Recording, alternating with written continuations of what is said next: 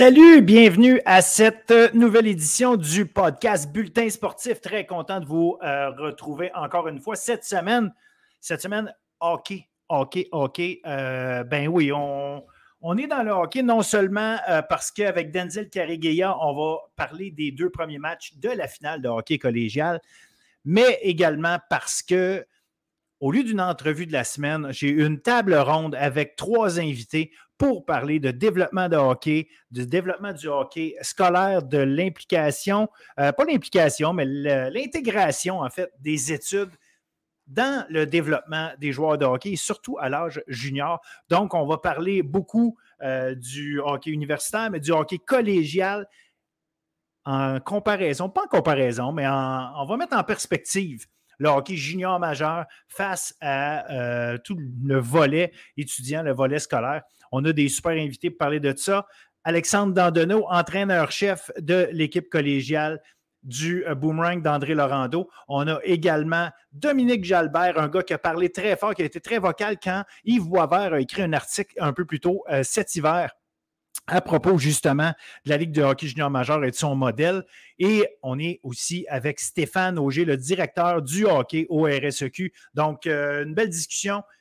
Je pense que les gens ont euh, intérêt à entendre ça. Euh, un paquet de belles, prises de position et surtout d'explications de comment les choses fonctionnent, puis peut-être mettre un peu les choses en perspective sans nécessairement tout le temps dire un modèle est bon, l'autre ne l'est pas essayer d'expliquer euh, pourquoi les choses sont faites telles qu'elles le sont. Donc voilà, fait que ça, c'est le programme que je vous offre. Évidemment, cette semaine, on avait le recrutement, pas le recrutement, le repêchage de la Ligue canadienne de football. Donc, euh, évidemment, les fans de foot, là, je vous connais, je le sais que vous, vous en voulez, vous en mangez. Euh, on va parler de ça. Il y a un article qui va être écrit, évidemment, là-dessus. Mais euh, j'essaie d'organiser les choses pour pouvoir avoir euh, des gens autour de la table pour en discuter davantage. Huit joueurs du RSEQ ont été, euh, ont été repêchés dans cette séance-là. Notons notamment, notons notamment Michael Broderick des Carabins, repêché par Edmonton au deuxième rang total, et David Dallaire du Rouge et Or, sélectionné par les Alouettes de Montréal en deuxième ronde. Donc voilà, on aura l'occasion, comme je vous dis, d'en parler et euh, d'écrire sur le sujet. Suivez Bulletin Sportif, vous allez en avoir en masse. Sur ce, je vous euh, invite à écouter le reste de l'émission avec Denzel et le, euh, groupe d'invités que j'ai pour parler de hockey. Cette, cette émission-là, évidemment, vous est présenté par Gagné Sport. Gagné Sport chaque semaine qui est là. Gagné Sport qui nous permet de vous présenter la qualité de contenu que vous avez. Spécialiste des équipements de sport. Leur équipe vend, répare, installe, inspecte et entretient les équipements de sport depuis plus de 25 ans. Leur service s'adresse aux individus comme vous et moi, mais également au centre de services scolaires, aux écoles privées, aux cégeps, universités, aux municipalités, aux centres sportifs, aux services de garde ainsi qu'aux bureaux d'architecture et d'urbanisme. Nous euh, croyons chez Gagné Sport également qu'il n'y a aucun compromis à faire en ce qui a trait à la sécurité chez Gagné Sport. L'excellence du service qui est offerte à la base de toutes leurs actions. Allez visiter gagnesport.com ou appelez-les 1-855-588-0377. Ils vont avoir des réponses à toutes vos demandes, peu importe ce que vous cherchez comme équipement sportif. Alors voilà, maintenant, profitez du euh, show qu'on a monté pour vous. Et euh, surtout, surtout, surtout, euh, j'espère que vous, aurez l'occasion d'apprécier. Et n'hésitez pas à commenter. Je vais, avoir vos, je vais avoir vos commentaires, je vais avoir vos impressions, non seulement sur le show en général, mais sur les sujets qu'on aborde, le hockey junior versus collégial universitaire, notamment un sujet qui polarise, si on veut, mais surtout un sujet qui mérite d'être expliqué parce que souvent, il y a des nuances qui ne sont pas faites. Alors voilà, ce sera, ce sera fait pour vous aujourd'hui. Bon show tout le monde.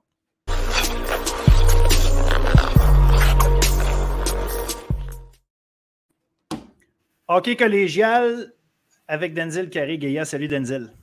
Salut Philippe, comment ça va? Ça va très bien, toi? Ça va super bien, merci. Good, good, good. Euh, la finale est commencée. Les deux premiers matchs ont été joués. C'est 1 à 1, fait qu'on est au même point. C'est juste qu'on est rendu avec euh, une, série plus courte. Euh, On a commencé avec une victoire des Janois d'Alma. Victoire, je ne veux pas dire convaincante, mais ça finit 3-2, mais les Janois étaient en contrôle du match tout le long. je dirais ça comme ça. Puis le deuxième match, on y reviendra tantôt, mais une victoire de, évidemment de, Saint-Laurent. Comme je te dis, on y reviendra tantôt. comment tu as vu ça justement, ce premier match-là, quand, quand as-tu retiré? que, quelles sont tes observations? Les Janois ont connu un très bon début de match. Être en mesure de se procurer une avance de 2 à 0 à domicile, c'est toujours bien. Les, les partisans ont pu entrer dans le match aussi. Début que Eve Gascon aurait certainement aimé revoir. Je pense à l'occasion de Charles-Antoine Tremblay qui était à peu près tout seul. Il prend un tir avec euh, très bonne précision, mais Eve Gascon aurait pu certainement mieux faire. Puis sur le deuxième but des Janois, c'est une déviation du propre défenseur des Patriotes qui finit euh, son chemin dans le but. Eve Gascon qui avait fait une sortie un peu hasardeuse. Donc, c'était pas le début de série escompté pour la gardienne étoile des Patriotes, mais les Pats ont été en mesure de se reprendre en deuxième période. Un but de Danny Clato, de pardonnez-moi, en contre-attaque. On sait comment les attaquants des Patriotes sont en mesure de prendre d'assaut le territoire offensif avec leur capacité à être très rapide. Puis c'est qu'est-ce qu'on a vu? Un tir de Félix Gauthier qui est pratiquement stoppé, puis on est capable de décamper, avoir même 4 contre 2, puis on, prend, on est en mesure de réduire l'écart à un but. Mais c'est Olivier Talbot qui procure euh, la victoire au sien avec euh, ce but gagnant qui a été euh, généré par un revirement en territoire défensif par les Patriotes. On réussit à trouver Talbot dans le centre, puis il est en mesure de léger le disque. On pensait avoir une lueur d'espoir du côté de Saint-Laurent, un but du Golay Marcon son premier des séries. Il va récupérer un retour. C'est peut-être la seule bévue qu'Olivier Frenette a eu dans ce match parce qu'il a été vraiment sensationnel durant toute la durée du match. Effectivement, très solide euh, Frenette dans ce match-là. Et là, on a, vu justement dès ce match-là un peu l'identité des deux équipes.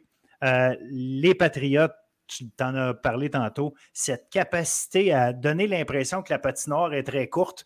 Euh, ils réagissent extrêmement vite pour sortir de leur zone quand ils, euh, dès qu'ils ont l'occasion. Euh, donc, c'est le travail un peu d'Alma de, s'assurer de faire un échec avant. Euh, oui, soutenu, mais en même temps, s'assurer que la rondelle reste un petit peu plus longtemps dans la zone quand on perd le contrôle. je ne sais pas quelle stratégie avoir parce que quelque part, c'est ça, il faut, empêcher Saint-Laurent de contre-attaquer contre si rapidement. Écoute, évidemment qu'en prenant les devants 2-0 comme ça dans ce match-là, les Genois euh, garder un certain contrôle, mais tu l'as dit, ça a pris quand même une super performance de Frenette.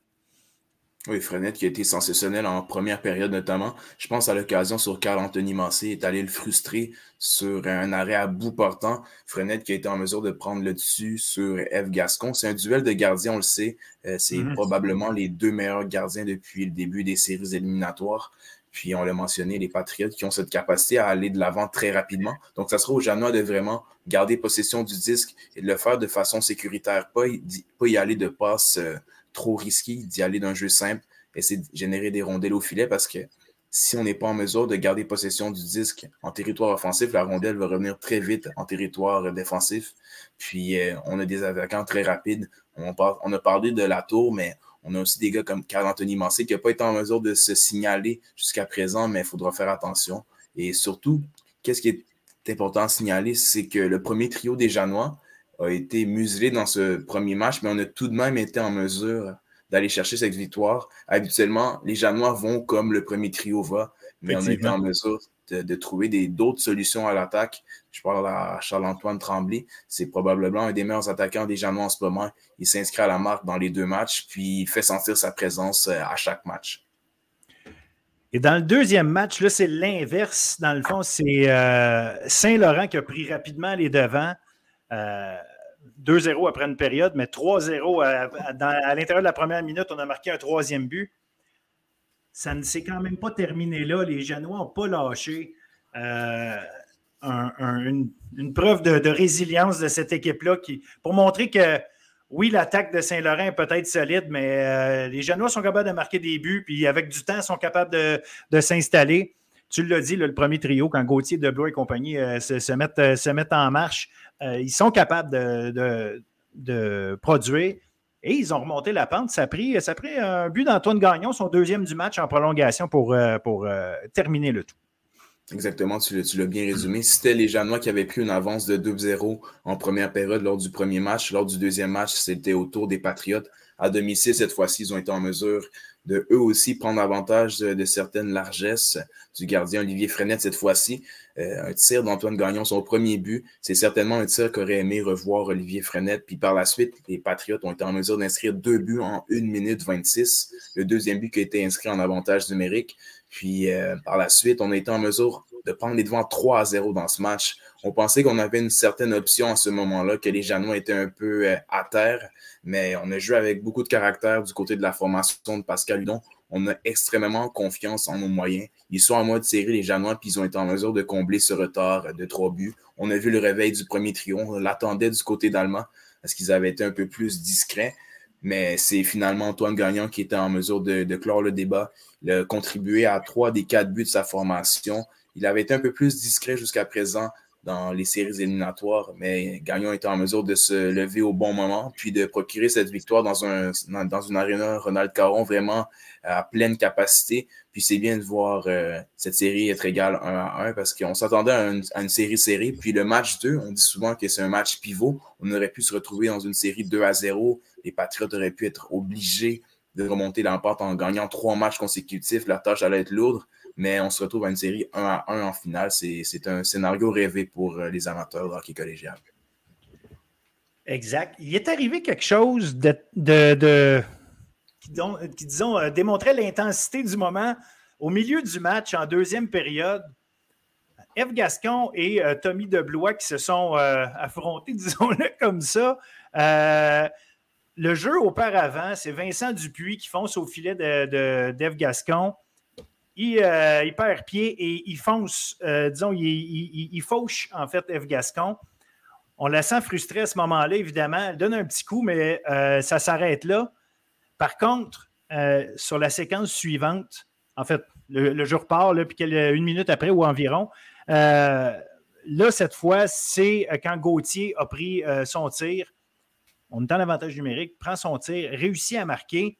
En fait, un autre tir, tu parlais de Eve Gascon qui aurait peut-être euh, aimé revoir des tirs dans le premier match. Dans ce match-là, même s'ils ont gagné, elle aurait sûrement aimé revoir celui-là parce qu'il a vraiment échappé. Euh, elle l'a vraiment échappé, était dans sa mitaine. Bref, Gauthier marque.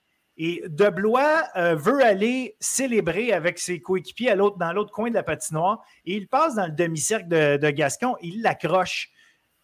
Puis à ce moment-là, évidemment, elle tombe et a réagi en répliquant et en retombant sur lui. Au bout du compte, c'est Deblois qui s'est retrouvé avec une punition d'obstruction sur le gardien, punition pour rudesse et Gascon avec euh, punition pour rudesse. Ça aurait pu dégénérer à ce moment-là un peu. Euh, bon, quand même, malgré tout, ça n'a pas, été, pas si mais franchement, euh, on sent que F. Gascon veut protéger son territoire, veut protéger son coin c'est, euh, je ne sais pas s'il a passé un message ou c'est simplement de la frustration de voir ce qui s'était passé avant. Évidemment, ayant accordé un but, mais quand même, j'ai, aimé voir cette preuve de caractère-là de, de Gascon qui s'en laissait pas imposer.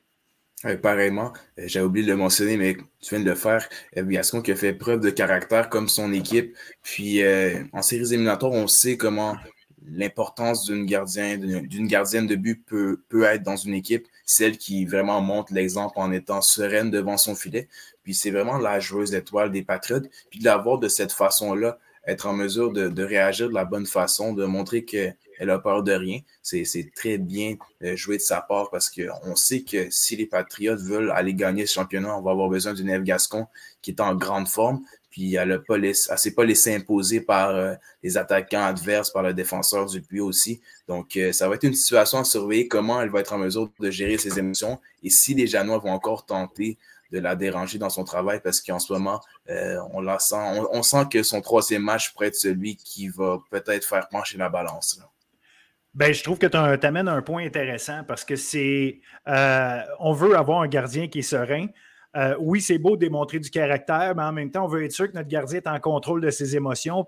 Évidemment, euh, pour les raisons qu'on peut, euh, qu'on n'a pas besoin d'expliquer en long et en large. Franchement, en fait, tu as raison, ou est-ce que ça amène peut-être les Janois à se dire OK, on ne se gêne pas, on fonce au filet, on fonce au but. Parce que si c'est Gascon elle-même qui était obligée de s'occuper de ça, de, de, de s'auto-protéger, bien évidemment, ça la sort un peu de son match. ça oblige, dans le fond, les, défenseurs des, Patriotes à, probablement jouer de, façon un peu plus serrée et, je ne veux pas dire robuste nécessairement, mais s'assurer de jouer au moins de façon très serrée pour s'assurer qu'on sera le moins possible jusqu'à elle. Exactement, je suis sûr qu'on s'est passé le mot aussi que ce genre de séquence-là, on espère du côté de, Saint-Laurent que ça ne va pas se reproduire. Puis ça sera aux défenseurs, comme tu l'as dit, de, venir protéger l'enclave, de ne pas laisser un joueur des Janois seul devant. Gascon, puis de les permettre de, l'atteindre. Parce qu'on a une unité qui est un peu moins physique du côté de, Saint-Laurent, même si on a un défenseur assez imposant en Guarnieri.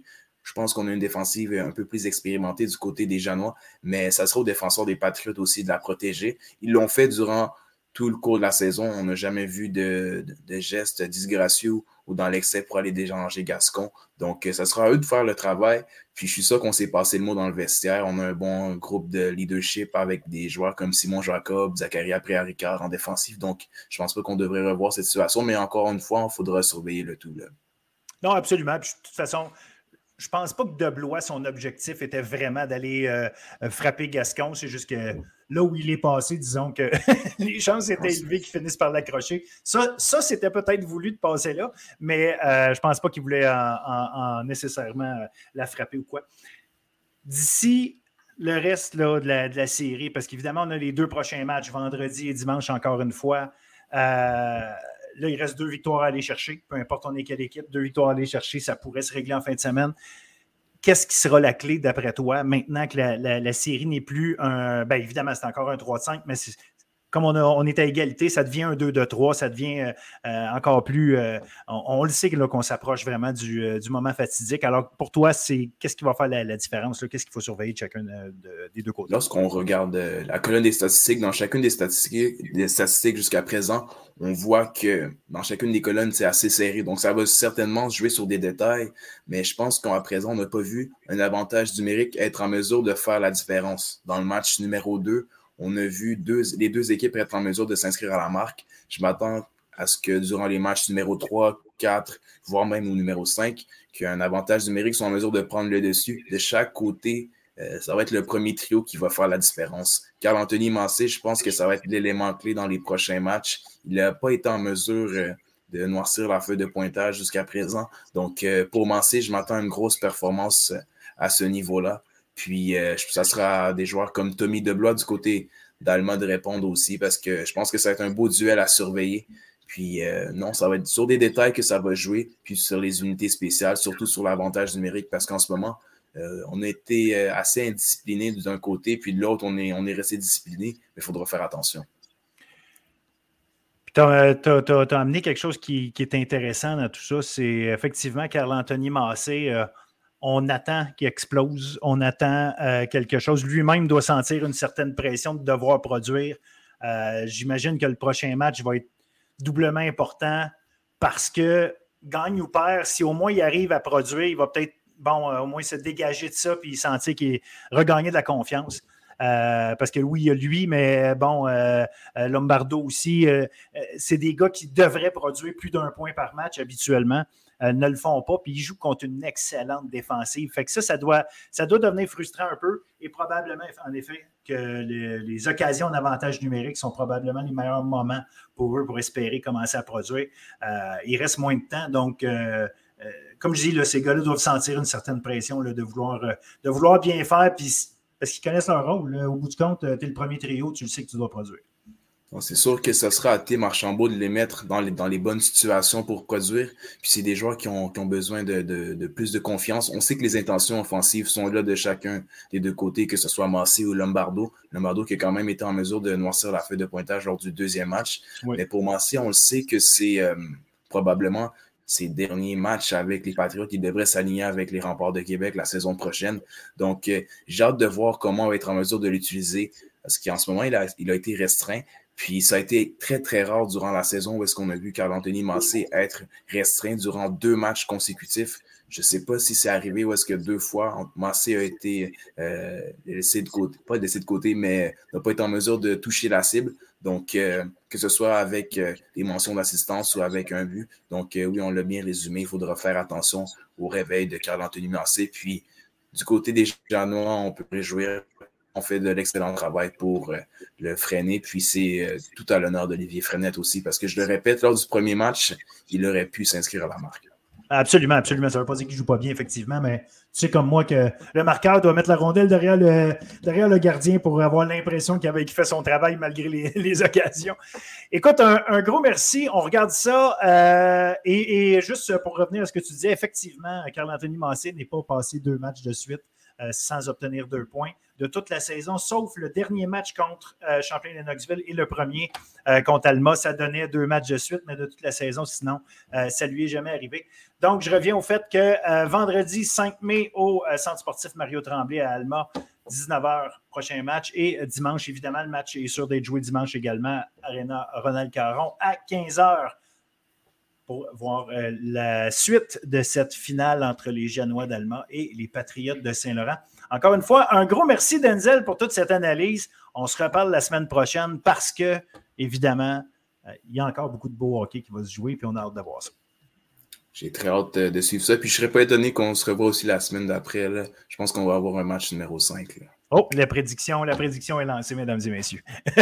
merci, Denzel. À la semaine prochaine. Pareillement, merci. Toujours un plaisir. Salut.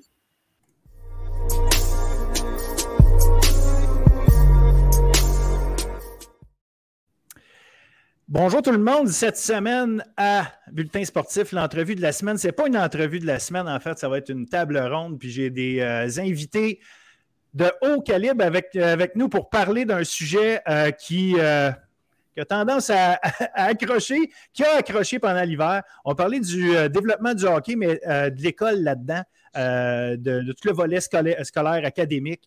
Puis euh, avec moi, j'ai euh, des, comme je vous disais, des, invités très intéressants.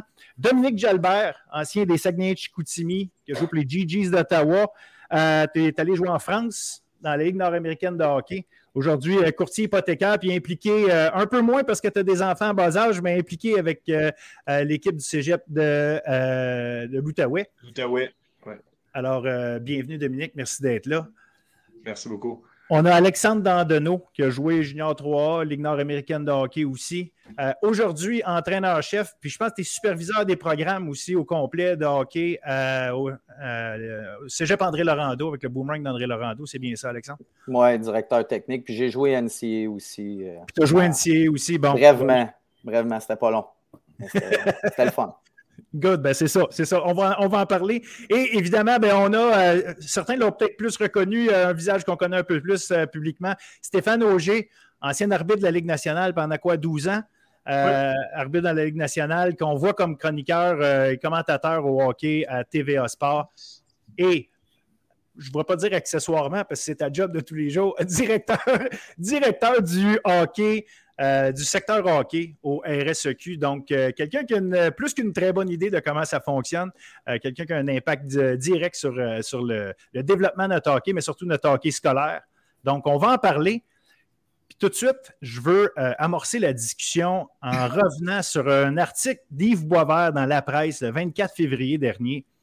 Yves Boisvert lançait un petit peu des, des roches, si on veut, sur le modèle que représente la LHJMQ euh, en tant qu'encadrement, en, tant que capacité de, modèle pour encadrer euh, les études, puis encadrer le, volet scolaire, justement, des athlètes qui jouent là.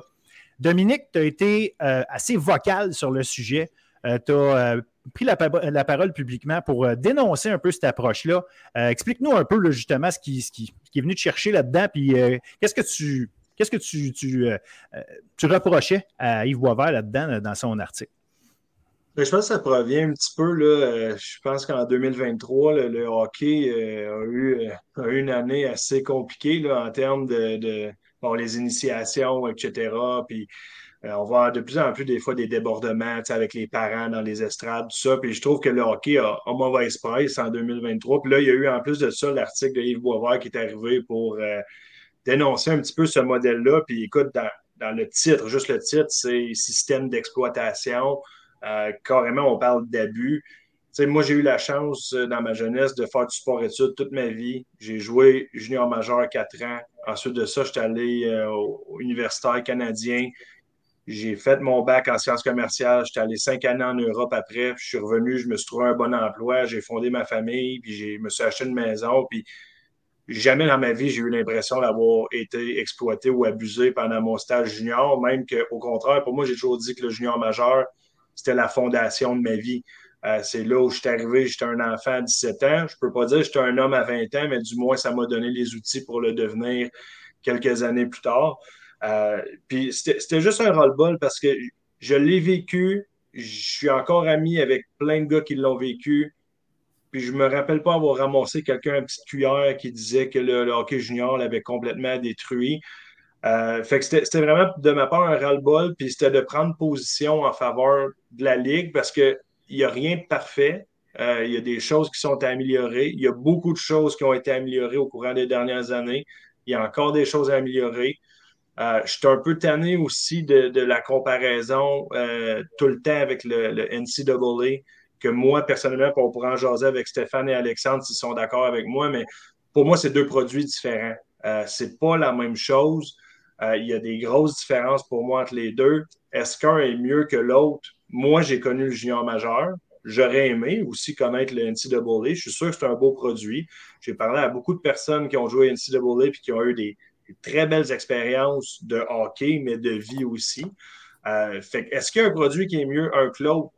Ça dépend. Peut-être que oui, peut-être que non, mais je trouvais important de prendre parole parce que j'ai vraiment vécu une belle expérience junior majeur, mais je n'ai pas vécu une expérience euh, facile nécessairement. J'ai été un joueur invité à 17 ans. J'ai joué 4 ans pour Richard Martel. fait que j'ai exigeant aussi. À 18 ans, je me suis présenté pour ma deuxième saison. Je me suis fait retrancher. J'étais allé jouer en 3 Je suis revenu à Noël. Fait que je me suis. J'ai pas eu un parcours facile, mais j'ai eu un beau parcours parce que pour moi, j'allais chercher plein de choses là-dedans qui me servent encore aujourd'hui. Oui, on jouait au hockey, on jouait beaucoup au hockey, 68 matchs par année. Mais dans ce temps-là, demande à un gars de 17 ans, 18 ans, qu'est-ce qu'il veut faire dans la vie. Un gars qui mange du hockey, tu veux jouer au hockey. Moi, j'étais content de jouer au hockey. C'est sûr que j'y repasse aujourd'hui, à 34 ans, je pourrais plus jouer sur 38 aujourd'hui. Je suis assez en forme pour ça, mais à l'époque, je le gérais bien. Puis on avait un horaire allégé à l'école qui nous permettait de bien concilier ça. Moi, je parle de ce que je connais. Euh, Chicoutimi, on avait à l'époque euh, Gervais Monger, euh, qui est malheureusement qui n'est plus aujourd'hui avec nous, mais Gervais, c'était quelqu'un qui avait une grande, grande attention à l'école. Richard Martel aussi, c'était un entraîneur qui, qui mettait beaucoup d'emphase sur nos succès scolaires. Les professeurs à Chicoutimi étaient extrêmement conciliants. Je pouvais les texter, je pouvais les appeler. J'étais fatigué, je revenais de voyage, je pouvais reporter un examen. Je manquais des cours à cause que j'étais à Rimouski. J'avais une reprise euh, en laboratoire avec un prof un à un. Comme j'avais, j'avais presque plus d'outils que les, étudiants qui faisaient ça à temps plein. Fait que je trouve que un certain moment cette année, puis je vais, laisser la parole aux autres, mais à un certain moment cette année, c'est comme si tout le monde embarquait dans le train pour frapper sur le. Tout le monde avait quelque chose à dire pour frapper sur le. Je suis conscient que ce n'est pas parfait. Il y a peut-être des fois des, choses dans la culture qui étaient à changer, etc.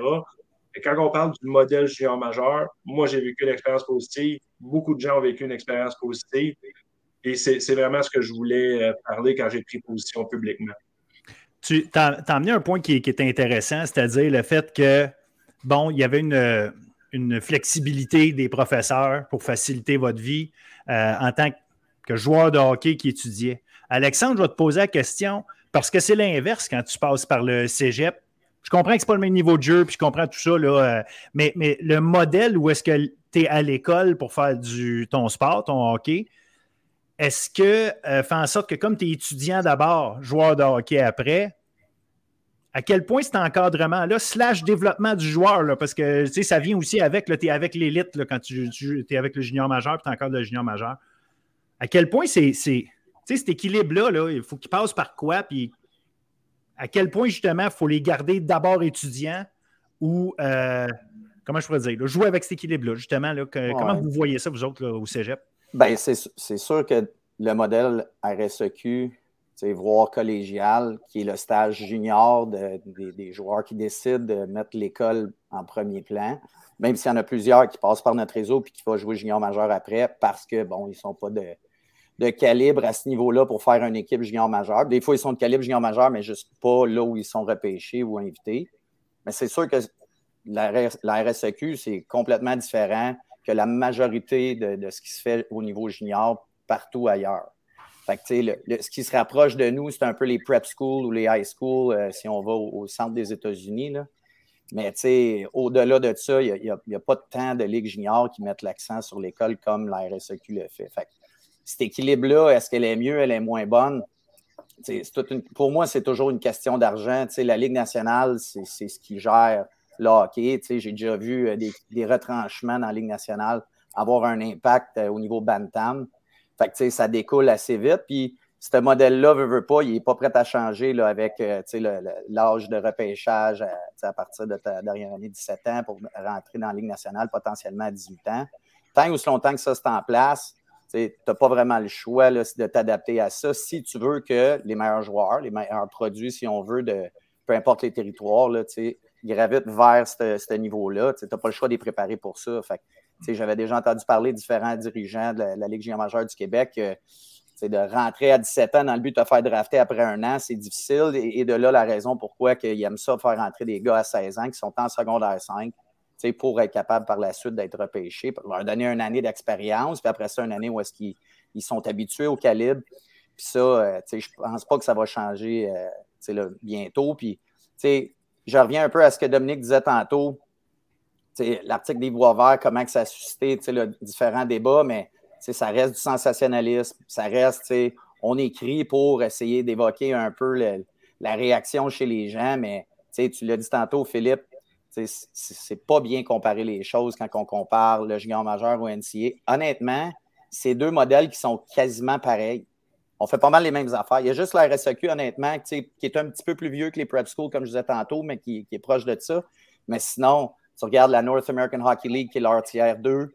Euh, eux autres, c'est 60 matchs par année. Tu regardes la NCDC, c'est 50. Euh, tu, regardes, euh, tu, regardes le Junior A au, Canada, partout, c'est pas mal 50 matchs par année à peu près. Le Junior 3, c'est 48, je pense, cette année, ça a déjà été plus. Fait que, tu sais, puis est-ce que l'école est plus mise de l'avant dans NCDC, dans North American Hockey League? J'ai quelques joueurs qui ont passé par ces réseaux-là, puis la réponse, c'est non. Fait que, tu sais, deux modèles qui sont très pareils. Puis nous, on a l'U Sport, qui est, tu sais, le calibre, il est, équivalent là, à NCAA. Là.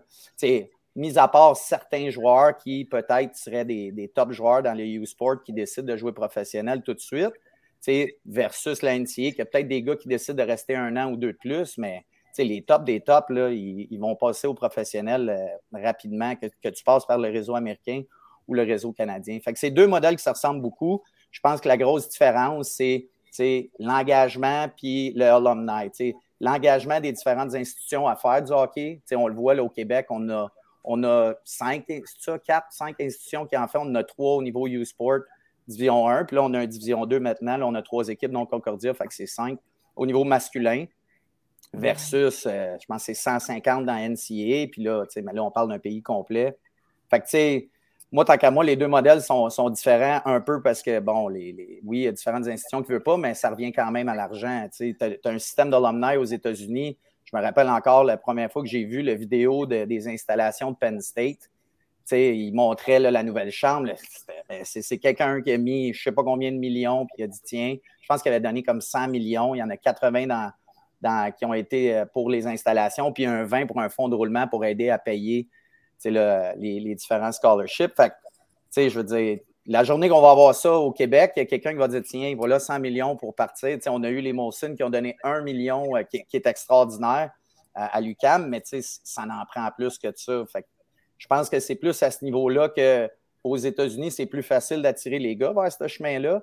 Puis, les règlements sont un peu différents aussi au Canada par rapport à combien d'années que tu as ton éligibilité avant de signer ton contrat quand tu passes par euh, le réseau canadien versus américain. Mais ultimement, si, on avait le même montant d'argent avec le, système qu'on a en place, moi, je vois aucun problème avec notre système présentement. J'aimerais ça qu'il y ait plus d'écoles au niveau junior majeur, mais je pense que je pense que pour l'instant, à cause de la manière que la Ligue nationale gère les choses, on est en mode plus adaptation à ce qu'ils font, puis c'est la, raison pour laquelle ça existe de cette manière-là, selon moi. Puis on a, il y a une réalité, puis Stéphane, je pense que tu peux embarquer là-dedans. Il y a une réalité, on a un cégep il n'y a personne au Canada puis, aux États-Unis qui, a ça, ce système-là scolaire, d'avoir des cégeps. Comme tu dis, ça se compare peut-être plus à des prep schools à ce, moment-là où c'est des années, euh, euh, des années pour finir ton, euh, ton, ton, high school aux États-Unis. Les, les âges, ça se ressemble un peu, mais on est là. Fait que là, avoir des cégeps, c'est sûr qu'à un moment donné, ça fait que tu as beaucoup de joueurs qui, s'ils étaient en, juste en Ontario, seraient peut-être d'âge universitaire, puis qui, qui, seraient dans les programmes universitaires, ça devient peut-être plus difficile. Mais Stéphane, puis, tu sais, Alexandre ce point-là pour finir, puis il est important. Puis Stéphane, on en a déjà parlé, toi puis moi, ensemble. Ce fameux deux ans-là pour un joueur canadien avant de se faire repêcher euh, fait en sorte que les gars se dépêchent à sortir du réseau, alors qu'aux États-Unis, tu as quatre ans, tu as le temps d'aller continuer ton développement dans une université. Peut-être qu'aussi au Canada, s'il y avait ça, il y aurait peut-être des joueurs qui, 18, 19 ans, je me fais repêcher, je suis rendu capable d'aller jouer universitaire, ben, je continue universitaire, en même temps j'étudie, puis mon, euh, mon, programme me le permet, puis ça peut me prendre quatre ans avant de, avant de signer mon premier contrat, là, tu peux pas. Fait qu'il y a quand même des enjeux qui jouent là-dessus, des différences qui ont, qui ont un impact. Ben, c'est un système, c'est deux systèmes complètement différents, Alex en parlait. c'est là que au réseau, tranquillement, pas vite, on, on utilise l'expression, on train d'asphalter le deuxième parcours. Il y en a un qui existait, qui passait par l'enquête associatif, euh, les, équipes 3A, le junior majeur, puis après ça professionnel ou pour certains joueurs universitaires comme, Dominique. L'autre côté, ben là, le hockey scolaire a explosé. Il y avait trois ligues. On a réussi à harmoniser les trois ligues. On est encore dans notre processus d'organisation. Ça fait qu'on a un, volume, une organisation, une structure qui aide beaucoup. Après ça, on a notre collégial de Division 1, qui est une ligue extraordinaire. Là, on, je on regarde le classement chaque année, je dis, il n'y a, presque pas de points de différence. Chaque soir, quelqu'un peut gagner une partie. C'est tout aussi serré que ça. Là. Euh, dans une finale en ce moment, puis ça se passe très bien. C'est vraiment le fun à suivre. Cette année, c'est les quatre premiers dans le carré d'as. Puis l'année passée, la finale, je pense, c'est 7 contre 9. Exact. chaque soir, on ne sait jamais ce qui peut se passer. Puis c'est une belle ligue. Euh, dans le rapport indépendant, entre autres, on disait qu'il n'y avait pas assez de joueurs pour nos pas assez de place de joueurs de 17 ans, parce que ce pas tous des joueurs de qualité ça reste toujours que deux, deux, deux, joueurs par année de naissance qui vont finir professionnels. C'est tout à ça statistique. Là. Le résultat, on travaille pour les autres. Fait on a à peu près 1000 joueurs de secondaire 5 qui sortent par année qui n'avaient pas de place pour aller jouer à part souvent le junior 2A. Puis qui n'était pas la structure idéale pour certains. Puis on travaille sur le collégial D2. André Laurando a une équipe en D2 aussi. Puis c'est une ligue extraordinaire qui va se développer. Elle a juste deux ans. Puis on, va, on va la grossir, cette ligue-là. On permet à des jeunes de pouvoir poursuivre leur sport, parce que beaucoup de joueurs arrêtés à 17 ans. Là, on va leur permettre de continuer à jouer pour un 2, 3 ans, puis continuer à aller à l'école. C'est certain que ces joueurs-là, des deux, peu de joueurs, peut-être à part quelqu'un qui va se développer sur le tard, vont accéder à du niveau universitaire. Ce qu'on avait comme problème, puis qu'on avait un exode de nos joueurs vers différentes ligues juniors canadiennes ou aux États-Unis, c'est qu'on n'avait pas de débouché pour nos joueurs collégiaux euh, vers l'universitaire. On travaille sur l'universitaire de Division 2. Trois équipes ont commencé un calendrier. Cette année, ils vont jouer avec nos équipes collégiales pour arriver en 24-25 avec une ligue universitaire de Division 2 qui va permettre à nos joueurs collégiaux de pouvoir poursuivre leurs études. Ce n'est pas du monde qui vont faire le pro. Là. Ça leur permet de jouer au hockey et continuer à l'école en même temps. Pour ce qui est de la Division 1, c'est un défi. C'est toute une question d'argent. On travaille là-dessus avec les universités et institutions. Puis comment on peut développer cette, dans le rapport indépendant du gouvernement, ce qu'on a fait, c'est que le hockey universitaire, maintenant, il est positionné en haut de la pyramide, ce qui n'était pas avant, c'était junior majeur. là, il faut, amener, il faut nos institutions, mais aussi nos, joueurs à rester au Québec, puis à, pouvoir poursuivre au niveau universitaire. Le, le, chemin est encore un peu chaotique. on est en train de l'asphalter, comme, on peut dire, mais à partir de là, c'est certain que pour certains joueurs, les réseaux des universités américaines, ça fonctionne. Puis c'est correct aussi. Là. Ça ne veut pas dire que c'est un mauvais système. Mais au Québec, le meilleur joueur, à 95% va vouloir jouer junior majeur. C'est ça, c'est ça la, réalité. C'est qu'ils veulent passer par le réseau junior majeur. Puis c'est correct. Je pense, ça, là, je suis un peu moins euh, familier aujourd'hui, mais je pense qu'il y a une amélioration qui s'est faite au niveau junior majeur, au niveau des études. Il y a sûrement un bon bout encore à faire. c'est certain que, puis je vais juste prendre ce que tout le monde connaît. C'est certain que des échanges en plein milieu de l'année, quand tu es, en, plein, en pleine période scolaire, c'est plus difficile. Un jeune qui sort du secondaire, qui est tout de suite retiré à 16 ans, va jouer junior majeur. Fait que, il y a des choses à attacher, je pense, à, resserrer au niveau junior majeur. Mais c'est deux systèmes différents. Puis la clé, c'est tant que l'Union nationale ne décidera pas de mettre les règles égales entre la NCAA et le junior majeur pour les, années de ben là, tu vas te ramasser avec un système à deux vitesses. Ça reste que c'est la grande ligue qui décide comment ça se passe en dessous. Parce que là, on parle encore une fois de comment prendre notre élite puis la, placer, en avoir qu'il y en ait le plus possible de cette élite-là qui monte le plus loin possible. Mais ça reste que notre système, puis tu l'as bien dit, Stéphane, on ne peut pas monter un système au complet pour deux, ultimement peut-être cinq gars par année. C'est correct, on veut les aider, on veut s'assurer que ces cinq-là ont une vraie chance, mais on ne veut, veut pas les échapper, mais ton système au complet ne peut pas être bâti là-dessus. C'est pour ça qu'à un moment donné, c'est des jeunes qui sont à un âge où ils vont à l'école. Je comprends que le junior majeur, puis le collégial, le niveau de jeu n'est pas le même. Fait que c'est sûr que l'élite d'un sport veut aller jouer à son plus haut niveau. Mais en même temps, comment on peut s'assurer que à l'école, que le merge soit bien fait, Dominique, toi, tu l'as vécu. Est-ce que tu étais un moi, je pourrais dire, un nerd qui, prenait le temps d'étudier puis de faire tes affaires par rapport au reste du groupe. Puis, tu sais, prendre, prendre le mot nerd avec ce que ça veut dire. Il n'y a rien de méchant là, mais dans le sens, tu sais, t'étais-tu quelqu'un, OK, moi, je suis assidu, moi, je suis discipliné, moi, je le fais. Mais quelqu'un que ça ne tente pas, il peut s'arranger pour rien faire. Est-ce que, puis je sais que ça s'est amélioré, mais à quel point, euh, tu sais, on pourrait s'assurer qu'il y, a vraiment des, euh, euh, je sais pas moi, des, on peut-tu améliorer la qualité des, ententes entre les écoles puis le, junior majeur? Euh, peut-être que tu peux m'éduquer là-dessus. je ne suis, pas un expert là-dedans. À, à quel point on peut s'assurer que c'est des étudiants athlètes? Je sais qu'on utilise ce terme-là de plus en plus quand on communique, la LHJMQ, mais c'est-tu des athlètes étudiants ou des étudiants athlètes? C'est là l'affaire. C'est, pour répondre à ta première question, j'avais une grande facilité à l'école. Il faut, faut, que je le donne. C'était facile pour moi. Euh, mais il y a une autre partie qui a de la discipline aussi à avoir là-dedans. C'est de, de devoir. Tu sais, moi, au lieu de gamer, au lieu de jouer aux jeux vidéo, moi, j'étudiais quand c'était le temps. Quand j'avais des déplacements, ben, j'amenais mes livres d'école, j'amenais pas mes, mes, tablettes ou mon. Tu sais, fait que je, prenais les moments que j'avais pour étudier. C'est sûr que, on en a parlé un petit peu, là, mais quelqu'un qui se fait repêcher à 17 ans, il y a deux ans pour signer son contrat.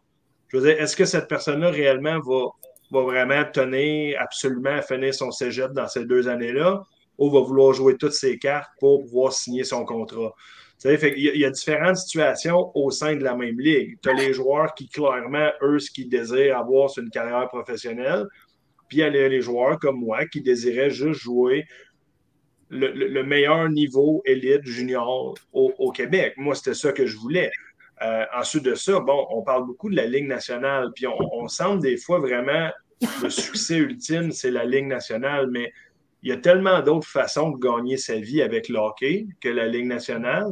Tu peux jouer Ligue américaine, tu peux aller en Europe. Il y a un paquet de ligues en Europe où les gars gagnent très bien leur vie, peuvent jouer jusqu'à 35, 36, 37 ans avec une qualité de vie exceptionnelle.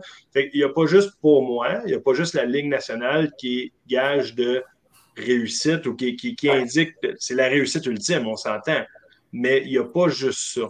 Fait qu'un gars qui joue junior majeur peut ensuite de ça s'aligner à, plein d'autres façons. Est-ce qu'il y a ensuite de ça une façon qu'on pourrait faire en sorte que euh, les joueurs doivent réussir leur cours pour jouer junior majeur, des choses comme ça? C'est parce que si on commence à faire ça, c'est peut-être qu'on va éliminer certains joueurs qui sont des joueurs élites, euh, qui n'ont pas nécessairement de facilité à l'école. Euh, dans le, collégial, ben, les joueurs doivent réussir leur cours pour pouvoir.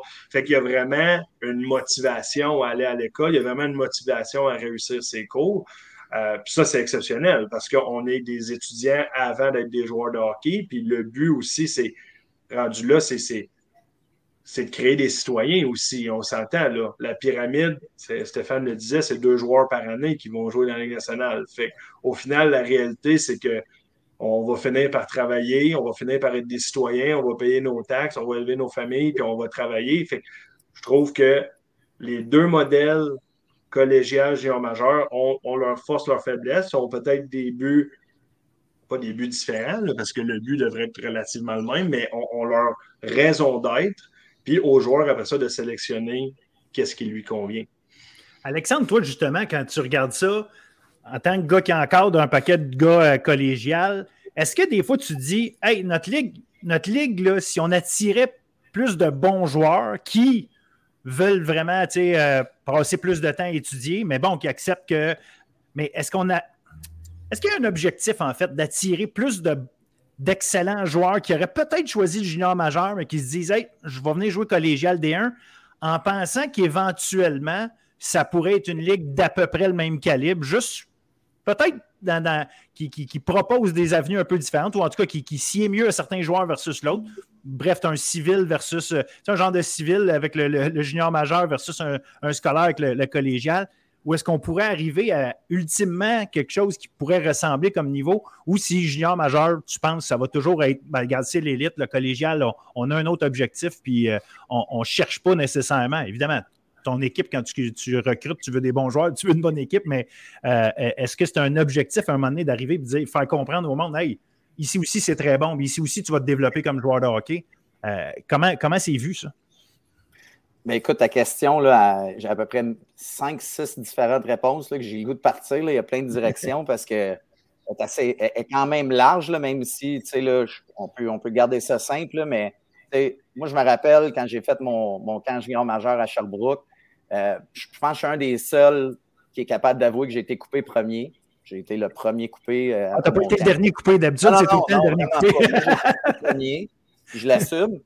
Euh, puis, c'était un peu intimidant, c'était à Sherbrooke, mon frère, euh, il avait son chandail de retirer dans la chambre des joueurs aussi. Là, fait que, fallait dans ma tête, ah, faut que je performe, puis ça a été loin de ça. Mais je n'étais pas très, très bon. je vais l'avouer, je n'étais pas, pas, assez bon pour jouer junior majeur. Fait mais le premier conseil, mon frère m'a dit, dit, écoute, moi, j'ai joué avec plein de gars qui ont passé par le réseau majeur. Puis là, je joue avec plein de gars qui ont fait un peu les deux. Puis il m'a fortement conseillé de jouer, d'aller du côté américain parce que les études étaient mises de l'avant. Fait que pour revenir un peu à ta question, est-ce que le calibre collégial peut devenir ce type de calibre-là qui, qui pourrait être l'équivalent? Je ne sais pas. Que jadis, ça a déjà été euh, quasiment un débat. Les gars, ils jouaient jusqu'à 21 ans. Euh, dans le collégial, il y, avait, il y avait des joueurs qui choisissaient d'aller collégial versus junior majeur. Euh, autrefois, c'était différent. Les arénas étaient pleines. Euh, fait que les coffres étaient remplis. Puis là, ben, les gars, au lieu de payer pour jouer collégial, ils se faisaient payer pour jouer collégial. Mais ça, c'est une autre époque. Je ne pense pas qu'on va revivre ça. Je pense que dans le modèle actuel, ce qu'on fait au collégial, puis je mets une parenthèse à ça au niveau de l'identité, puis je vais revenir tout de suite après. Là. Mais ce qu'on fait au niveau collégial présentement, moi, je trouve que c'est le meilleur des, deux mondes où est-ce que les intervenants qui sont en place, les joueurs qui viennent, euh, les, différents cégeps qui sont impliqués, poussent au maximum pour que le côté athlète soit le meilleur possible. nous, on a Claude Morin comme, euh, comme directeur des sports qui a joué NCA, il a joué aux États-Unis, euh, je veux dire en, Allemagne, il a joué dans la Ligue nord-américaine. C'est un excellent joueur de hockey, c'est un excellent gestionnaire. Il travaille vraiment fort pour que notre cégep soit le meilleur cégep possible pour tous les sports. On a 15 sports différents. Fait que, moi, je vois une gang de gens qui sont autour de moi qui travaillent très fort pour cet objectif-là, que nos athlètes soient les meilleurs. Mais c'est toujours en relation avec aussi le fait que les étudiants soient les meilleurs parce que le règlement, il est là. Il faut que tu passes tes cours pour jouer.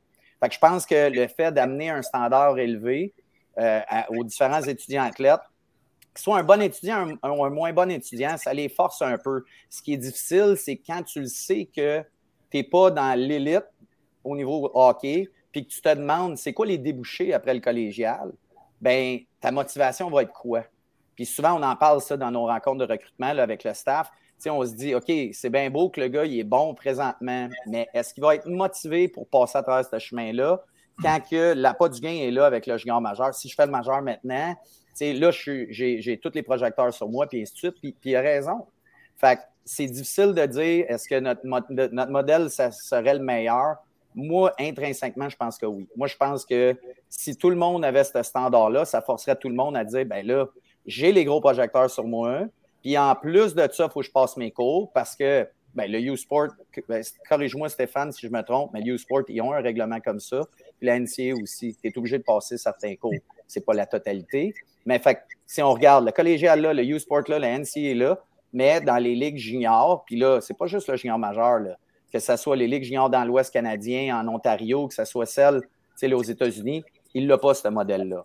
Fait que, tu sais, c'est comme un, on est un peu pris avec, il y a tellement de choses qui ont été faites jusqu'à présent. Défaire tout ça, ça serait compliqué. Puis je pense que, tu sais, à parler beaucoup avec Claude qui est dans les rencontres avec Stéphane et ainsi de suite, tu sais, il, m'explique qu'on s'en va dans la bonne direction. Moi, ce que je dirais, tu sais, par rapport à tout ça, c'est pour que notre ligue vraiment prenne un autre step, je pense que on n'a pas une identité qui est encore clairement définie. Ce que je veux dire par là, c'est que qui, qui est-ce qui veut venir jouer collégial présentement? C'est les joueurs qui. La, la, plupart des gars qui passent par chez nous, c'est les gars justement qui ne sont pas dans les 3, 4, 5 meilleures rondes qui sont recrutés vers le junior majeur. Fait qu'on pourrait dire, là, dans les, je sais pour moi, là, on a les 100, 150 meilleurs joueurs au Québec à l'âge de 16 ans. Est-ce que ces gars-là ne sont pas intéressés par le collégial parce que le junior majeur est tellement incroyable? À leurs yeux? Je pense que oui. Je pense que le junior majeur fait un job incroyable au niveau de leur, plus, leur médiatisation puis la publicité qu'ils font pour leur ligue. Fait Elle est très alléchante comme ligue, veut, veut pas. Fait que ça fait en sorte qu'on n'est on pas vu encore, selon moi, comme une ligue de, de premier plan. On est encore même, dans certains cas, troisième plan. le midget 3 regarde des gars, ils ont le droit à cinq joueurs de 17 ans de Junior 3 compétitionne aussi avec nous. Puis là, tu as des agents qui envoient des joueurs euh, de façon, euh, sans dire illégale, parce que c'est pas un crime tant que ça, mais qui, contournent les règlements pour envoyer des, des, joueurs dans l'Ouest canadien ou en Ontario, même s'il y a des règles en place qui font en sorte que les joueurs sont supposés de rester jusqu'à 18 ans. Fait tout ça mis ensemble, je dirais que ça rend le travail un petit peu plus difficile pour nous, pour aller chercher ces joueurs-là qui, peut-être qu'ils ne sont pas un perfect fit pour le majeur à ce moment-là, ou peut-être qu'ils le sont, mais qui choisiraient notre ligue parce qu'ils considèrent que c'est vraiment la meilleure place où est-ce que je peux me développer à tous les niveaux, au niveau de l'individu, l'athlète et l'étudiant. Je pense qu'on a les installations, je pense qu'on a les encadrements pour. Ça prend juste peut-être une meilleure job de publiciser un peu ce qu'on fait. je, je pense à, comme Dominique parlait tantôt, c'est un bon étudiant. Moi, un des premiers qui a passé par chez nous puis qui a fait tout le chemin vers le U-Sport, c'est Julien Avon qui est actuaire aujourd'hui. Puis Julien, il a joué à Rouen, il a joué à PEI, puis il a fini euh, sa dernière année à Drummondville. Fait qu'il était dans les deux places les plus difficiles, tu sais, là, où est-ce qu'il y avait de la route à faire à côté pour être capable d'avoir du succès dans ses études. Puis il a terminé à Concordia, il a fait, euh, ses, cinq ans à Concordia, puis là, aujourd'hui, il est actuaire, il travaille pour la Banque nationale. Puis c'était capitaine Midget 3 à Charlemagne, euh, drafté en 11e ronde, euh, puis finalement, il a fait l'équipe à Rouen après un an chez nous. Fait que, des, des histoires comme ça, moi, pour moi, ça me parle beaucoup parce que c'était, ça fait longtemps, c'était en 2012-2013, mais c'est justement le genre d'histoire qu'on veut qui se crée dans le modèle actuel qu'on a. Mais je pense qu'il y en a d'autres joueurs qui, qui pourraient opter chez nous, de venir chez nous, puis là, je dis chez nous, je parle de la, Ligue collégiale au complet, dans l'objectif d'atteindre ce prochain niveau-là, le U-Sport, et non seulement euh, NCA Division 3 ou l'universitaire des deux, mais de ces joueurs élites-là qui sont capables de passer par notre réseau. Mais je pense qu'il y a encore du travail à faire. Mais je trouve que c'est intéressant. Il y, a deux, il y a deux affaires. Un, sais, l'aspect marketing, l'aspect, est-ce que le RSEQ, euh, quand je dis le RSEQ, ce n'est pas nécessairement euh, les gens installés dans un bureau du RSEQ, là, je parle dans son ensemble parce qu'à euh, un moment donné, il faut, que les gens comprennent que les, gens qui sont au RSEQ ne peuvent pas faire ce que les membres ne veulent pas qu'ils fassent, fait qu'il y, a ça aussi. Donc, ça, c'est la première chose, mais cette publicité-là, c'est une chose, mais tu parles aussi des débouchés. Fait être capable de faire une publicité qui va appeler le monde, c'est d'essayer de faire comprendre qu'il y a des débouchés. Puis ça vient que le développement, on sait que le hockey, c'est un sport à développement tardif. Fait que c'est pas vrai que parce que tu as 17 ans et tu es rendu en choisis-tu LHJMQ ou, euh, ou collégial, que nécessairement, quand tu vas avoir 20 ans, quand tu vas sortir de là, tu serais pas devenu. Tu sais, quel joueur tu devenu? Est-ce que tu es nécessairement meilleur parce que tu es passé par la LHJMQ? Euh, bon, Peut-être parce que tu as joué contre la meilleure compétition, là, on, peut, on peut en débattre, mais il y a des enjeux là aussi. Fait sans mettre en compétition nécessairement la JMQ puis collégial, parce que c'est peut-être ça peut-être ça sert à rien que les deux euh, ligues essayent de se tirer une l'autre pour, euh, pour tirer à couverture, mais est-ce qu'on peut travailler, puis peut-être Stéphane, il y a ça, je ne sais pas si ça existe, une genre de collaboration ou en tout cas de, complémentarité sans, sans, collaborer nécessairement, mais d'accepter ou de, travailler sur une complémentarité entre les deux offres qui ferait en sorte que tu joues Division 1, hey, tu es, le meilleur marqueur de Division 1 pendant deux ans de temps, il me semble que on devrait, on devrait avoir un peu d'exposure comme joueur. Tu devrais avoir des chances. Puis j'en ai vu des gars euh, très bons Division 1. Vous en avez vu plus que moi. Moi, je les suis de loin, évidemment. Je regarde ça comme ça. Mais des gars collégiales Division 1, tu vois que c'est des bons joueurs. Ils ne vont même pas jouer universitaire parce que euh, les, les, gars qui sortent de la LHJMQ ou des autres, euh, des autres ligues de junior majeurs, remplissent de toute façon les universités. Fait que ces gars-là ont même, même des très bons joueurs D1, on dirait qu'ils n'ont pas cette, euh, cette publicité-là qui fait que les, les, coachs ont peut-être le goût de les regarder, les coachs universitaires. Fait que, je comprends que je j'amène plein de choses en même temps, mais ça, ça revient à est-ce que je suis capable de publiciser ce qu'il y a à faire, puis est-ce que je suis capable d'avoir publicisé quelque chose qui va amener un débouché qui va faire que le kid va se dire c'est une bonne option pour moi? Bien, la publicité, c'est une chose. On a une discussion souvent en comité de ligue, puis un, c'est sûr que ça reste que c'est les membres qui sont qui sont qui sont qui, décident de, des orientations de la ligue. Ceci étant, il y a un système qui existe depuis longtemps. moi, je suis un peu plus vieux que vous autres. Ben, je ne suis pas Phil, mais en tout cas plus vieux que qu'Alex et que Dominique. moi, j'ai vu la Ligue collégiale 3 qui a essayé de, de, de, compétitionner avec le junior majeur qui a tombé. Parce qu'à un moment donné, ils ont voulu prendre le, les mêmes aspects de compétition que le junior majeur, puis ça n'a pas fonctionné. Moi, j'ai arbitré dans le temps de la Ligue collégiale majeure, qui s'appelait à l'époque, puis la Ligue a tombé. Parce que c'était géré, c'est j'ai 20 main, je veux une équipe, il n'y avait aucun développement hockey. Euh, je dois donner beaucoup de crédit aux gens qui sont là depuis longtemps au collégial. Alex en est un. Depuis quoi? Une douzaine d'années que tu es là, Alex? 13, ans. 13 ans. Les gens ont, bâti cette ligue-là avec beaucoup de monde de hockey, dont Claude. Il y en a plusieurs autres là, qui sont impliqués, puis qui se sont occupés du hockey. À mon arrivée, il y a trois ans et demi, quatre ans déjà, euh, on a vu bon, que le hockey scolaire qui avait de l'importance à, s'occuper du hockey de façon un peu plus structurée. Puis, en comité de ligue, on a réussi à dire ben, comment on peut amener cette ligue-là à un autre niveau? Mais avant de l'amener à un autre niveau, de la publiciser, un, premièrement, il faut finir le haut de la pyramide. Il n'y en a pas. Ben beau dire, venez chez nous, mais s'il n'y a pas de place pour jouer au hockey après ça, ça ne fonctionnera pas. L'autre chose, on cherché une reconnaissance envers euh, le junior, le, hockey Québec, envers le junior 3. Le junior 3 était une ligue considérée plus haute que la nôtre. Là, on a un statut égal. Depuis quelques années, puis Alex, tu me corrigeras si je me trompe, beaucoup d'équipes juniors majeures vont envoyer leurs joueurs au niveau collégial euh, quand, ils, quand, ils, redescendent dans un niveau inférieur parce qu'il y a un meilleur encadrement. Les entraîneurs qu'on a chez nous, là, fait le tour des entraîneurs qu'on a à niveau collégial, on a un niveau d'entraîneur. Non, mais c'est. Les juniors majeurs reconnaissent ça. Mais on a des défis. C'est certain qu'on a, on a réorganisé le protocole d'entente avec le junior majeur pour les joueurs affiliés. Mais tu sais, il y a une certaine époque, c'était facile, junior 3, tu appelles le gars, il part, il s'en va, il part trois semaines avec l'équipe. Là, on travaille là-dessus. Ça reste qu'on a un, réseau étudiant, puis on a des règles en place. Mais on a amélioré beaucoup de choses au niveau des protocoles d'entente avec les autres ligues et la fédération pour permettre à notre ligue d'atteindre ce statut-là. Après ça, éventuellement, quand l'eau la pyramide sera bâtie, ça va rester que éventuellement, ben, c'est le produit qui va prendre le dessus. Si à un moment donné, on a un joueur, deux joueurs, trois joueurs qui percent, si nos entraîneurs sont encore longtemps, l'encadrement est meilleur, ça se peut qu'il y ait des joueurs qui choisissent un programme collégial avant un junior majeur. Mais pour l'instant, le plus haut niveau au Québec, c'est le junior majeur. Puis, comme je te dis, on est en train d'asphalter d'autres parcours. Puis quand il sera asphalté, bien, ça se peut que tu partes du secondaire 1, puis que tu sortes jamais du réseau, puis tu finisses universitaire de division 1. C'est sur ça qu'on travaille. Mais, ça ne se fait pas en créant ciseaux, puis c'est pas juste en participant à des tournois à l'extérieur. Puis oui, ça fait partie de ce qu'on fait présentement. Mais demain matin, de dire que le junior, le collégial va pouvoir compétir avec le junior majeur, je pense qu'on n'est pas là. Non, non, non, je ne pense pas non plus. Mais, mais, mais on, travaille, on travaille tous ensemble pour s'assurer que tout joueur à tout niveau puisse partir du scolaire jusqu'à l'universitaire dans le réseau, dans le réseau étudiant. C'est là-dessus qu'on travaille. Mais il y a des pas qui se font dans la bonne direction, mais c'est certain qu'il y a encore beaucoup de travail à faire. Puis, je pense que si le, ah, si je peux me permettre, euh, si le collégial, justement, je pense que le collégial se, tromperait de cible en essayant de compétitionner le junior majeur. Je pense qu'il y a une façon d'avoir un écosystème où les deux peuvent vivre puis très bien fonctionner.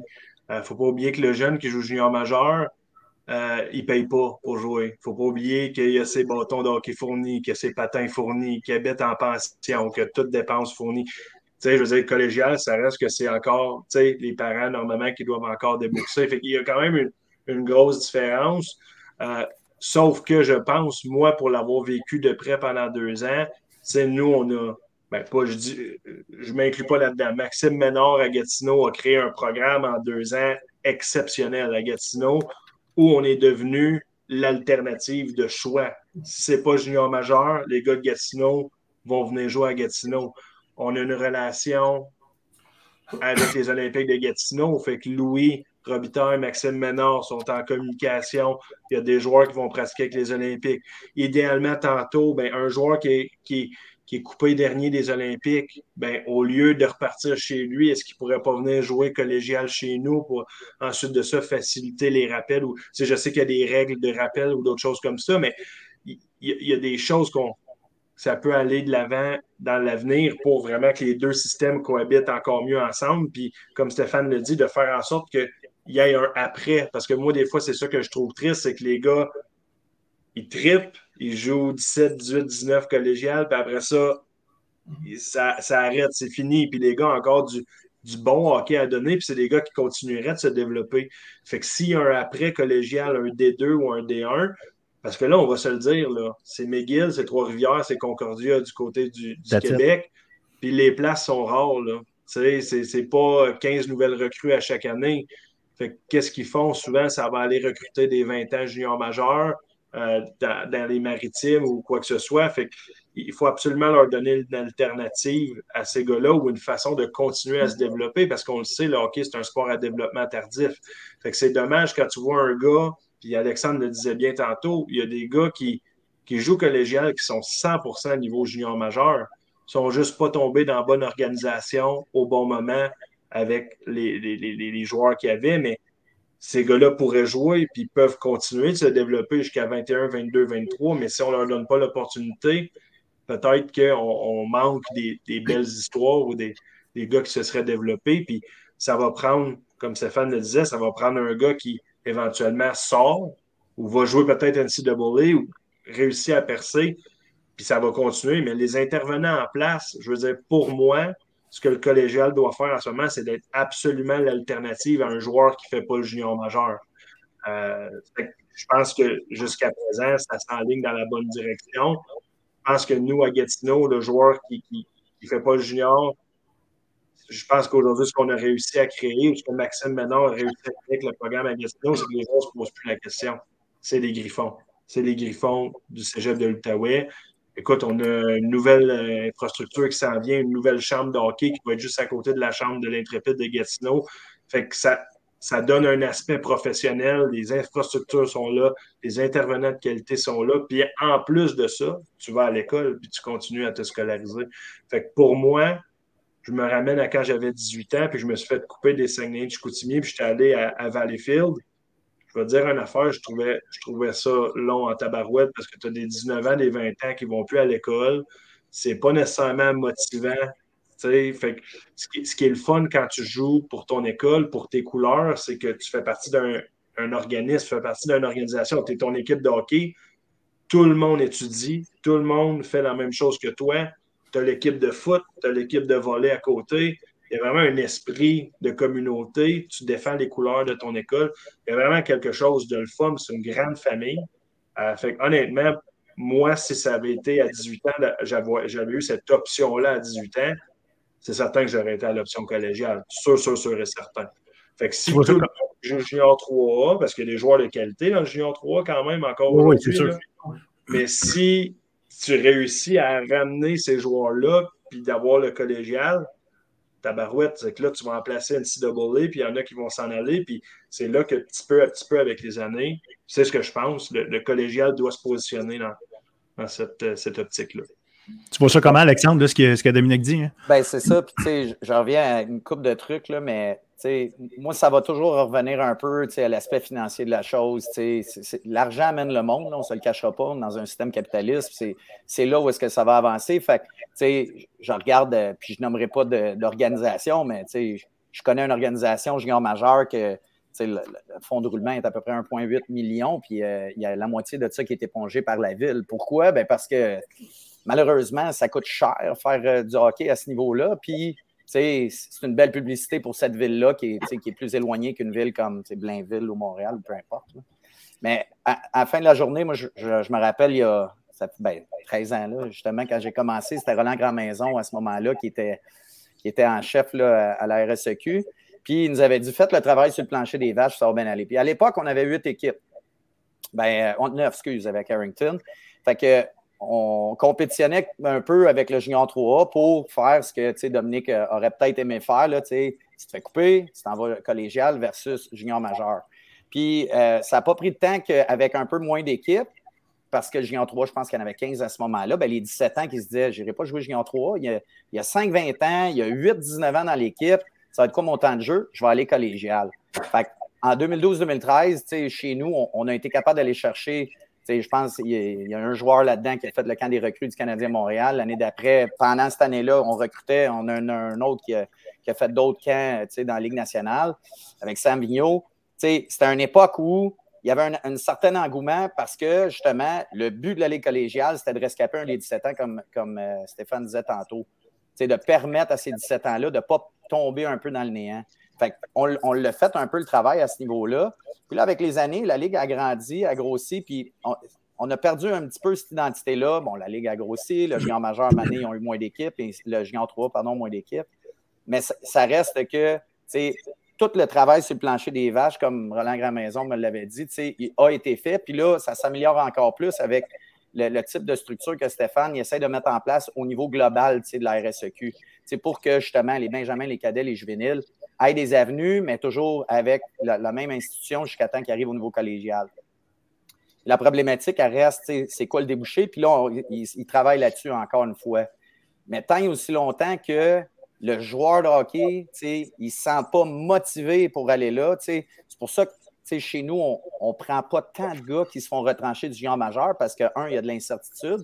Puis deux, dans la plupart des cas, la manière que nous, on le vit, ils viennent un peu de reculons. C'est comme, ah, c'est un plan B. Je m'en viens chez vous parce que moi, je veux jouer là, mais là, je suis obligé de jouer ici parce qu'ils m'ont dit non. On essaye vraiment d'aller chercher les gars qui disent, moi, je veux aller à André Laurando. Moi, je veux jouer collégial. Puis ça, ce défi-là, tu sais, je trouve qu'avec les années, il, est encore plus grand.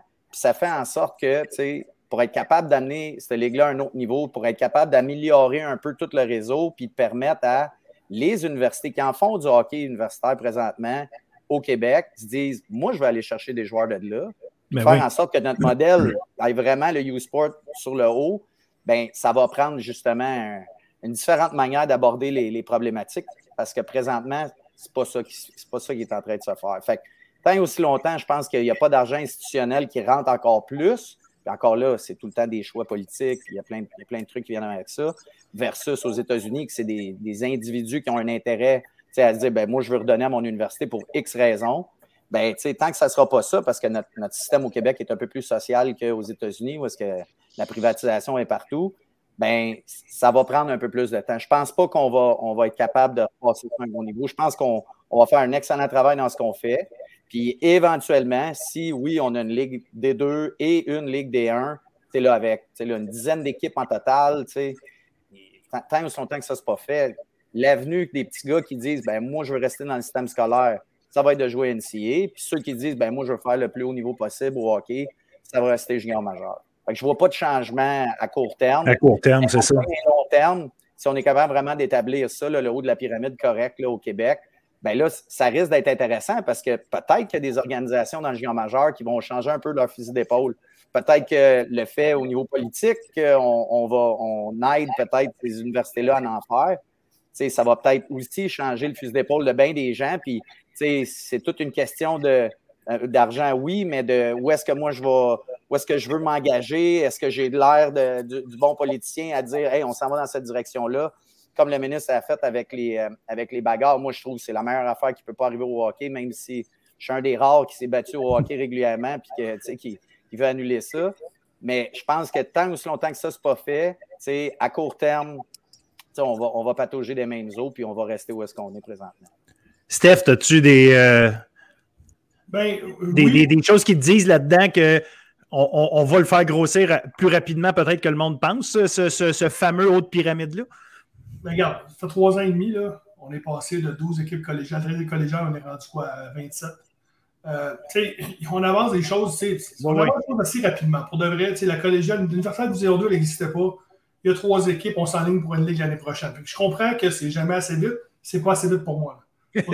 ça reste qu'une réalité institutionnelle, puis c'est pour moi qui mets l'argent, c'est les universités, puis le financement, c'est énorme, c'est des, gros sous à investir. Puis ça reste qu'ils ont des choix à faire aussi. Il y a du sport au masculin, il y a du sport au féminin, puis c'est pas juste le hockey. Nous, on parle de hockey parce qu'on est passionné de hockey ici. Fait on veut que ça, ça, bouge à ce niveau-là. Sauf que, tu regardes, a 8 équipes des maritimes au niveau féminin, il y en a quoi, 9 au niveau masculin? Beau que le Québec. Là. il y a une partie qui relève du département hockey, puisque je ne suis pas seul. Là, Jérémy Ricard, j'ai toute une équipe derrière moi qui travaille avec moi, qui n'existait pas avant, qui fait qu'on on, s'occupe du développement. Est-ce qu'éventuellement, c'est plus topique de penser qu'un joueur pourra partir du secondaire 1 jusqu'à l'universitaire? Nous autres, on, on, croit en ça. Puis je vais vous donner un exemple. C'est jeune Tremblay, maintenant que Josh Coutimi, le jeune de 16 ans qui est recruté de l'année. Euh, Comment? Massé, c'est ça? Ah, moi, je me suis trompé. Je l'ai vu jouer, euh, je l'ai vu jouer fois chez la Chicoutimi. Il est premier du hockey scolaire. Tu sais, il y a une partie, là, il a décidé de prendre le junior majeur parce que c'est un joueur de haut niveau, mais il est passé par le réseau scolaire et non par la structure intégrée. moi, je pense qu'il y a une possibilité éventuellement, là, tout en étant structuré, en ayant une vraie pyramide, un vrai parcours, éventuellement, c'est pas dit que ça va être la majorité des joueurs qui vont faire ce parcours-là, mais il va être disponible puis il va sûrement être plus attrayant pour certains de nos joueurs. C'est juste que il n'y a pas de solution magique, on n'a pas une baguette. Euh, oui, le moyen terme est pas mal plus, euh, pas mal plus réaliste que le court terme, mais on avance énormément. Avec les défis qu'on a, il y a de la résistance, il y a des gens qui ne veulent pas. Euh, il y a toutes sortes de. le réseau, c'est un réseau. Le hockey n'est pas seul. il y a des sports, il y a des règles de secteur qui existent. Le département hockey n'existait pas il y a trois ans. Il y a un département hockey puisqu'il croit en développement vertical de la discipline. C'est le premier développement vertical de discipline qui se fait au réseau. Fait je suis d'accord, il y a plein de choses à faire. Puis oui, on est tous pressés d'amener ça à un autre niveau. Mais je pense qu'il y a des bons pas qui sont faits. On va continuer de faire cette direction-là avec l'aide de nos membres, nos gens de terrain. Mais, la Ligue collégiale des 1 nous aide énormément à faire avancer les choses partout parce qu'il y a un bon Québécois, il y a un buy-in. Tout le monde embarque. Puis souvent, les, les, responsables des sports vont faire comme, tu sais quoi, ça n'avantage pas mon équipe, mais pour le bien de la Ligue, on va aller dans cette direction-là. Fait qu'on avance. oui, il y a des choses qui m'interpellent, mais on travaille sur un paquet de dossiers pour faire avancer ça le plus possible. Il y a une... Avant qu'on termine, il y a, euh, un, sujet sur lequel je voulais, euh, je voulais avoir votre, euh, votre impression. Puis Stéphane, tu es peut-être le mieux placé pour en parler, mais bon, il y a un an, il y a eu le, fameux rapport Denis, puis on a mis de la place justement, on a parlé de bon, le hockey universitaire, comme sais, ça c'est un élément. Mais il y a une chose, moi, qui, que je me souviens qui a été mis là-dedans, la création d'une équipe nationale 17-18 ans. je ne sais pas si l'idée c'était de faire quelque chose un peu comme le programme de développement américain. Je ne sais pas si c'est là-dessus qu'on s'était euh, référé ou euh, basé pour, euh, pour penser ça. Il y a quelque chose qui a été proposé d'avoir justement cette fameuse équipe nationale 17-18 ans. Comment comment c'est vu ça? C'est-tu quelque chose qui, qui, se passerait dans le cadre scolaire malgré tout? Est-ce que c'est quelque chose qui serait sorti? Est-ce que c'est quelque chose sur lequel vous travaillez actuellement? Comment, comment c'est. Qu'est-ce qu'il y en est avec ça? Bien, histoire courte, c'est drôle que tu m'en parles parce que demain, on a une rencontre de Dominique Ricard, Jocelyn Thibault et Marc Denis pour notamment revoir ce qui a été fait, ce qui les avancées qu'il y a eu. C'est une des recommandations, c'était d'avoir plus de place pour nos jeunes de 17 ans. Mais on s'occupe du développement de la collégiale des deux. Ça, c'en est une. Il y a des choses qui sont faites par des gens sur le terrain, puis ça fonctionne. On a une bonne relation avec Hockey Québec. On travaille sur un paquet de choses. On va faire le tour du rapport demain. Cette équipe-là, euh, oui, ça a été discuté. Euh, oui, ça pourrait ressembler à ça, mais ça, c'est quelque chose qui relève de la fédération. Puis oui, il y a, du financement associé à ça avec un, centre d'excellence, ces choses-là. Ça, je pense que Jocelyn Thibault pourrait répondre un peu plus à la question que, nous autres, là, mais c'est pas dans les cartons, c'est pas quelque chose qu'on discute, euh, discute présentement là, euh, avec le réseau.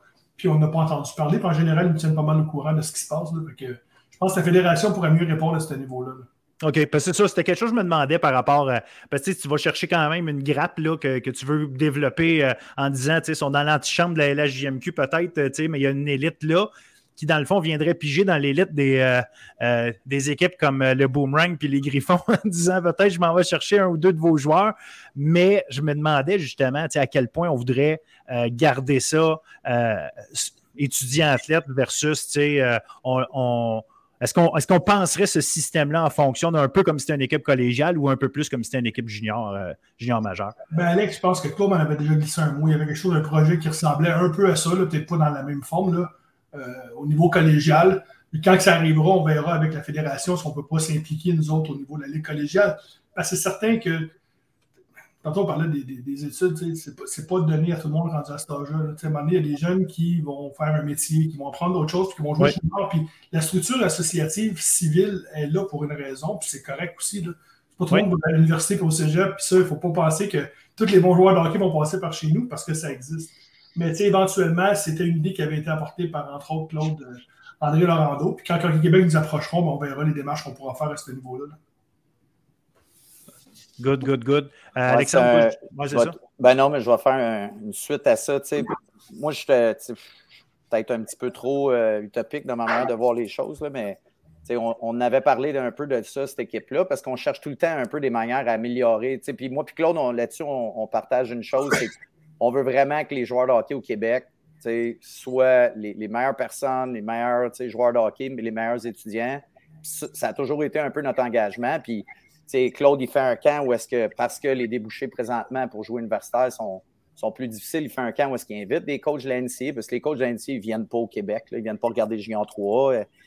Pour eux, euh, la majorité des joueurs sont inéligibles. Fait, fait qu'on fait un camp une fois par année, puis on invite des joueurs. Fait ça, ça fait longtemps qu'on fait ça. On fait ça depuis 2011. Fait que, tu sais, fil en aiguille, à un moment donné, avec les discussions, puis où on s'est rendu, tu sais, au, au cégep, André Laurando, on a travaillé fort pour amener nos gars aux différents prochains niveaux. on est une des équipes qui a placé le plus de gars, autant que ce soit universitaire canadien qu'américain. Ben, je pense qu'on est l'équipe qui en a placé le plus. On a travaillé fort là-dessus, mais à un moment donné, comme j'expliquais tantôt, on trouvait que ça prenait de quoi de plus. Puis cette idée-là est sortie parce que, évidemment, le modèle américain le, font. Présentement, ces joueurs-là vont géant majeur pour, je dirais, à 95% du temps. Même les gars qui sont commis, des fois, NCA, ils se font convaincre de revenir au Québec, qui est parfait comme ça. Fait le but de ça, c'était vraiment d'essayer de, de prendre ces meilleurs joueurs-là puis de dire, ben garde, au lieu de que ce soit jouer junior majeur ou quoi que ce soit, de jouer dans un réseau qui est, un, scolaire, fait que tu finis ton secondaire 5, fait que c'était plus pour les joueurs de 16 ans. tu finis ton secondaire 5, à la limite, tu pourrais même continuer vers ton grade 12. C'est même pas nécessairement de passer par le collégial. Ça, c'était mon argument que l'autre voulait absolument qu'il passe par le collégial, mais dans cette idée-là, Il n'y a pas le choix de grade 12, il n'est pas reconnu par le Ben non, c'est ça, c'est ça. Mais il est reconnu partout ailleurs, mais ici, non, là, mais... C'est ça. Fait que, l'objectif. il n'est pas reconnu par le. juste parenthèse, il n'est pas reconnu par le ministère de l'Éducation. Ça ne veut pas dire qu'il n'y a pas des universités qui l'acceptent de laisser rentrer, par contre.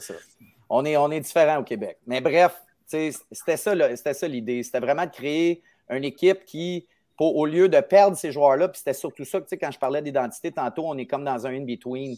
Euh, nous, ça coûte de l'argent à jouer. Si tu peux aller jouer dans BCHL, ils vont tout payer. Euh, puis c'est un des compétiteurs si on veut amener les gars vers l'université, parce que, comme encore, je me répète, mais au Québec, on n'a pas beaucoup de, sortes débouchés pour les gars collégiales. Puis après ça, l'autre compétition, c'est plus jeune que nous, c'est les prep schools, où est-ce que là, tu payes, mais les autres, ils attirent les meilleurs joueurs parce qu'ils ne payent pas trop, puis ils ont une vitrine pour jouer universitaire américain. Fait qu'on était comme un peu, on est pris dans l'entre-deux. Fait qu'on n'a pas une identité claire qui va permettre à un gars qui arrive du midget 3 à 15 ans, puis qui dit, ou à 16 ans même, s'il n'a pas été drafté, qui dit, moi, je veux jouer collégial pour telle, telle, telle raison. Fait ah, cette idée-là est sortie comme ça, mais à la fin de la journée, c'est une bonne, c'est une mauvaise idée. Euh, bon, il y a des propriétaires juniors majeurs qui vont dire ben, nous, on veut l'avoir, le meilleur joueur. On veut qu'il joue euh, le, euh, la moitié de ses games chez nous à la maison, puis que les partisans vont venir justement pour le voir jouer. Je suis sûr que quand Crosby était là, le, chiffre d'affaires était nettement meilleur que, que par la suite. Mais ça reste que c'était une idée comme ça pour essayer de trouver une certaine niche pour attirer ces joueurs-là. Puis, sais, on, le faisait dans le but que la Ligue collégiale puisse en bénéficier parce qu'elle a joué dans le réseau. Ça, c'était l'idée.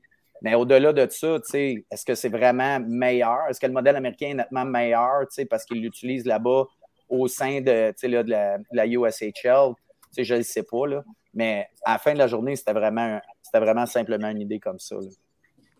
J'ai vu que la, la BCHL s'était sortie de Hockey Canada. Est-ce que ça, ça pourrait avoir un impact sur leur recrutement? Parce que là, je pense que là, ça leur donne le droit de recruter un peu partout au Canada. Je pense le, ce move-là, est-ce que ça pourrait faire en sorte qu'ils viennent recruter des joueurs québécois ou il y a quand même la règle de tu ne peux pas aller jouer ailleurs jusqu'à 18 ans? Mais là, ça, ça va être tout à établir avec la fédération. On a des questions à poser à ce niveau-là aussi. Je, pense qu'ils compétitionnent pas mal plus avec le Western Hockey League là-bas, puis parce que c'est des ennemis différentes après ça. Je ne vois pas un exode de nos joueurs, euh, un exode majeur de nos joueurs vers la BCHA, mais on a des questions à poser. Euh, ça sort hier, la nouvelle. Oui, exact. on a des rencontres, on va regarder ce que ça donne, mais je n'ai pas, pas de réponse aujourd'hui.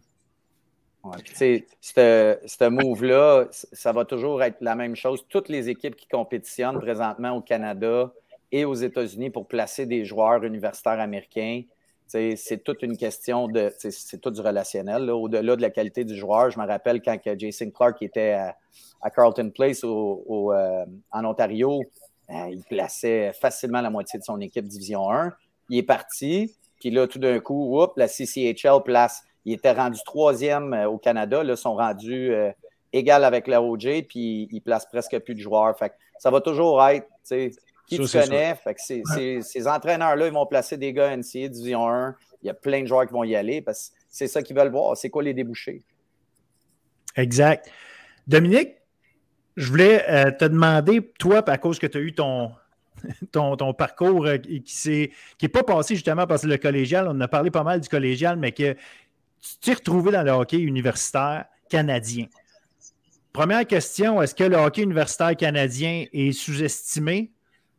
Puis, est-ce que vraiment, euh, tu sais, parce que j'imagine, tu as joué avec des gars qui n'arrivaient pas nécessairement d'équipe de ligue junior majeure. À quel point, justement, il y a de la place pour euh, des gars qui viennent d'ailleurs? Puis, est-ce que, est que les équipes, je comprends, tu l'as vécu à Ottawa, tu peux peut-être pas parler, à quel point, justement, sont regardés les gars qui viennent d'ailleurs que le junior majeur? moi, pour moi, l'universitaire canadien au hockey, c'est le niveau le plus sous-estimé qu'il n'y a pas c'est du méchant beau hockey. Pour moi, c'est deux fois plus fort que junior majeur. Si tu prends tous des joueurs plus vieux, plus forts physiquement, puis des bons joueurs, des joueurs qui étaient dominants junior majeur, mais des joueurs qui étaient dominants junior 3, collégial. Puis écoute, moi, je le dis en toute sincérité, mais quand je suis arrivé universitaire, tu regardais les gars qui arrivaient d'ailleurs que le junior majeur, tu les regardais un peu de haut parce que tu les connaissais pas, puis tu n'as pas joué junior majeur, puis tu n'étais pas des meilleurs, puis là, tu joues avec moi dans la même ligue. Puis au final, au bout de quelques matchs, tu te rends compte que ce gars-là, il est excellent. Il, est vraiment, vraiment bon, ce gars-là qui arrive du collégial ou du junior 3. Fait c'est pour ça, on, se répète, mais je veux dire, c'est un sport à développement tardif. Fait que si tu ne donnes pas l'opportunité à certains joueurs de monter, tu ne pourras jamais voir c'est quoi le top de leur potentiel.